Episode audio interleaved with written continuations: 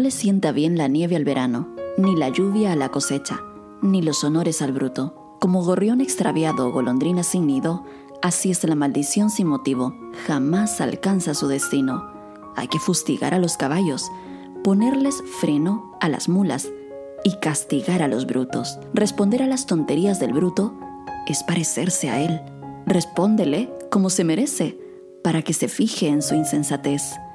Mandar un mensaje por medio de un tonto es como amputarse las piernas o meterse en líos. Un bruto tratando de decir algo sabio es como un tullido tratando de caminar. Honrar a un bruto es tan insensato como atar una piedra a la onda. Lo mismo que siente un borracho una espina en la mano, eso siente un tonto cuando dice un dicho sabio.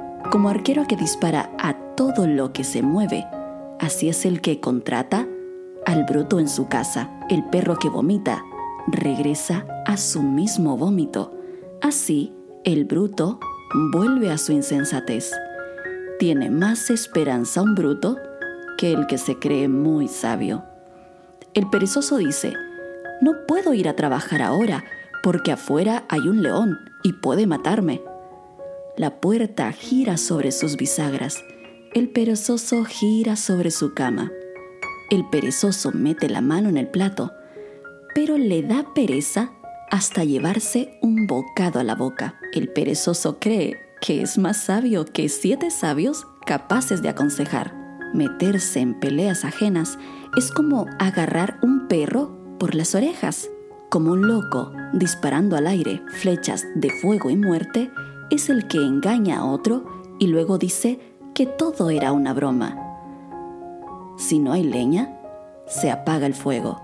Si no hay chisme, se acaba el pleito. Con carbón se avivan las brasas. Con la leña se aviva el fuego. Con el pendenciero se inician las discusiones. Los chismes son bocados exquisitos, llegan hasta lo más hondo como baño de plata sobre olla de barro, son las palabras bonitas del malintencionado. Con sus palabras, el perverso trata de disimular su odio, pero en su interior planea maldades. Lo que dice parece correcto, pero su corazón está lleno de malos pensamientos. Aunque trate de esconder sus malas intenciones, al final todos se darán cuenta de su maldad. El que abra un hoyo caerá en él.